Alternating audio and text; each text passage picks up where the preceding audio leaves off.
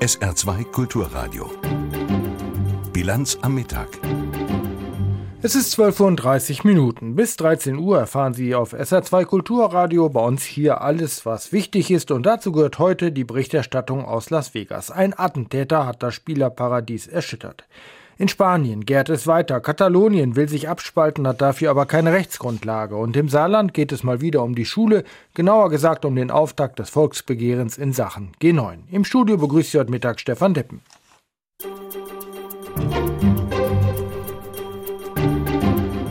59 Tote wahllos erschossen bei einem Konzert in Las Vegas. Die Stadt des ungezügelten Vergnügens trägt Trauer. Unfassbar, was dort geschehen ist. Ein US-Bürger mietet sich in einem Hotel ein, bereitet akribisch ein Attentat vor und Angehörige, Bürger, Ermittler, sie alle suchen nach Erklärungen und haben keine. Thorsten Teichmann zum aktuellen Stand der Ermittlungen.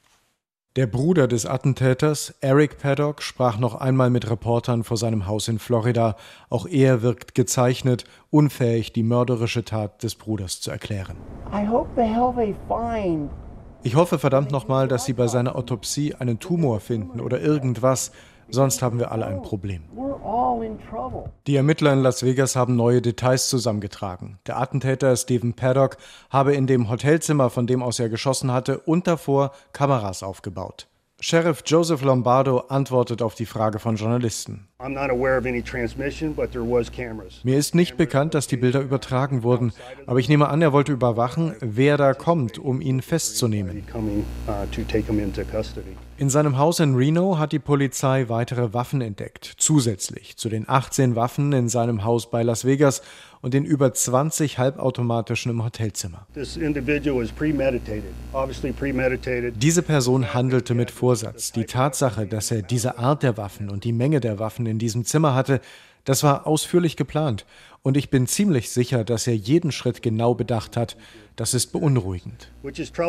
Aber noch immer haben die Ermittler keine Idee, warum Stephen Paddock neun Minuten lang auf die Besucher eines Open-Air-Konzerts in Las Vegas schoss und dabei 59 Menschen tötete. Nur in drei Fällen ist die Identität der Todesopfer noch nicht geklärt, viele andere Schicksale sind bereits bekannt. Doch auch die Aufzählung der Toten, die jetzt im US-Fernsehen zu sehen ist, vermag es nicht, die Politik zu bewegen. Allerhöchstens wird der Kongress in Washington Ergänzungen für halbautomatische Waffen verbieten, mit denen ein Schütze noch schneller schießen kann.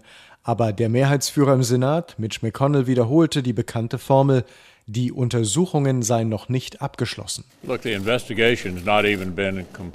Es ist überstürzt, über gesetzliche Lösungen zu reden, wenn es die überhaupt gibt. Heute wird US-Präsident Trump nach Las Vegas reisen. Er wird kaum etwas versprechen, was darüber hinausgeht. Unsere Korrespondentin Gabi Biesinger hat sich nach Las Vegas aufgemacht an den Ort des Verbrechens. Ihre Eindrücke aus Las Vegas schildert sie so.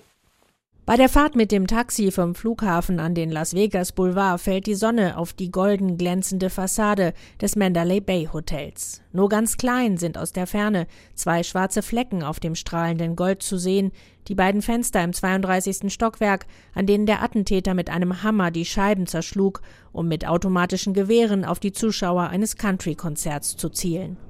Der Block rund um das Hotel ist weiterhin abgesperrt. Stumme Polizeiwagen mit Blaulicht stehen mitten auf der Kreuzung. Auf einer Verkehrsinsel hat jemand Luftballons in Herzform festgebunden, die im Wind tanzen. Gegenüber steht noch die Bühne, auf der die Country Stars am Wochenende spielten. Next from Nashville liest man auf der Rückseite. Auf dem Parkplatz gegenüber haben Fernsehteams aus aller Welt ihre Übertragungswagen aufgebaut. Von der Fußgängerbrücke vor dem Hotel Tropical hat man einen guten Blick auf das abgesperrte Mandalay Bay Hotel und kann das Konzertgelände auf der anderen Straßenseite erahnen. Viele bleiben auf der Brücke stehen und gucken stumm auf den Ort, an dem sich Sonntagabend das Grauen abspielte, so wie diese Touristin aus Liverpool. Das ist satt, werde ich satt. Ein paar Meter weiter hat ein älterer Mann Tränen in den Augen, als er zum Mandalay Bay Hotel rüberschaut. Jim und seine Frau sind regelmäßige Besucher in Las Vegas, kommen aber aus Nashville und fühlen, dass mit dem Attentat auch ihre Gemeinschaft getroffen wurde, denn die Künstler, die dort auf der Bühne standen, kennt bei ihnen zu Hause jeder.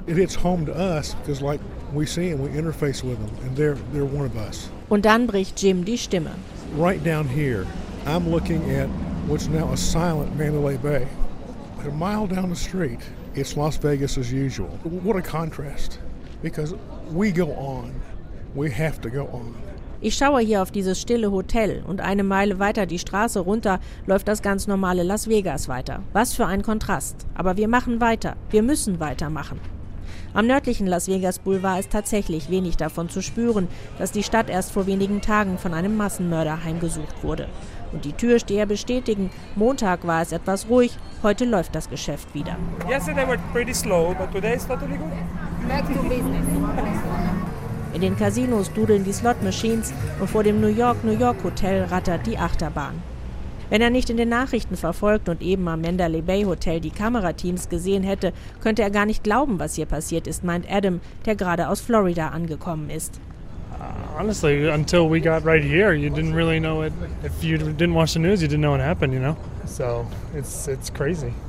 Das ist doch verrückt. Aber Hinweise auf das Attentat vom Sonntag gibt es eben doch. Die sonst bunt flimmernden Reklametafeln vor den großen Hotels preisen nicht wie sonst üblich dort auftretende Superstars oder prächtige All-You-Can-Eat-Buffets an. Sie verkünden Gebete und Beistand für Opfer und Angehörige und eine Servicetelefonnummer. Aber während die Touristen kommen und gehen, wird das Blutbad vom Sonntag für die Einwohner von Las Vegas zu einer ewigen Bürde werden. Und viele, so wie Cindy, erwarten noch Antworten auf die Frage, was den Täter antrieb. I think outside of 9 11, this is the worst thing that has happened in this country. And it's happened in our city. And we have a right to know everything.